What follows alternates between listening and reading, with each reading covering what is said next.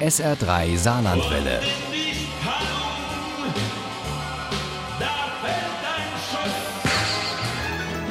Der Krimi-Tipp.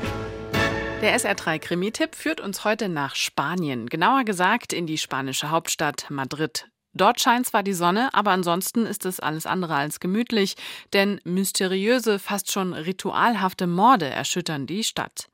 Kommissaria Maria Ruiz ermittelt trotz Suspendierung und stößt auf einen Zusammenhang zwischen den Morden und Gemälden des spanischen Malers Francisco de Goya. Goyas Ungeheuer heißt der Krimi von der spanischen Schriftstellerin Berna González Haber.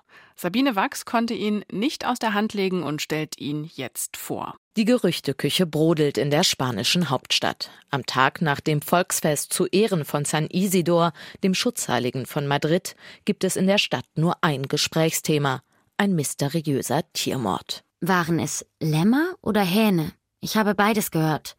Weder noch. Sondern? Darf ich fragen, warum dich das so interessiert? Wegen der Tiere und aus Neugier. Kommissaria Maria Ruiz, frisch suspendiert, sollte sich eigentlich auf ihr Disziplinarverfahren vorbereiten und sich tunlichst von jeglicher Art an Ermittlungen fernhalten. Aber ein Besuch in dem Café auf dem Platz, wo die toten Tiere gefunden wurden, kann ihr ja niemand verwehren. Es waren Tothähne gewesen. Drei tote Tothähne. Mit halb geschlossenen Augen, aufgerichtetem Schnabel und schräg nach oben gestreckten Flügeln als wollten sie abheben. Das Werk von Satanisten oder etwa einem Serientiermörder? Maria Ruiz glaubt weder das eine noch das andere. Das Ganze sah mehr nach einem detailreich ausgearbeiteten Stillleben aus, als nach einem Schauplatz des Grauens. Dass alle drei Tiere dieselbe Position einnahmen, konnte kein Zufall sein. Und die Kommissaria soll Recht behalten.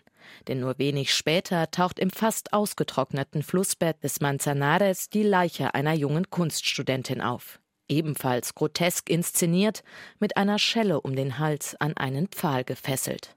Schnell findet Maria Ruiz heraus, das Spezialgebiet der jungen Frau war der Maler Francisco de Goya. Und gleicht der Mord nicht einem Gemälde Goyas? Das Graffiti PR Liberal weil sie frei sein wollte, dass die suspendierte Kommissaria Maria Ruiz noch vor ihren ermittelnden Kollegen in der Nähe der Leiche entdeckt, bestätigt den Zusammenhang und die Kommissaria sucht den Professor der ermordeten Studentin auf. Por liberal. Damals befand sich Spanien im Krieg. Die Inquisition drohte erneut auszubrechen und die Hoffnung der Liberalen schwand. Das Album ist von enormer Bedeutung, denn darin hat Goya das gezeichnet, was er sah und erlebte ohne sich nur dem Willen seiner Auftraggeber zu beugen. So entstanden die Pinturas Negras, die schwarzen Gemälde, in denen Francisco de Goya das grausame Spanien Anfang des 19. Jahrhunderts malte. Während Marias Polizeikollegen sich auf den Professor als Täter versteifen, geht die Kommissaria der Verbindung zu Goya nach.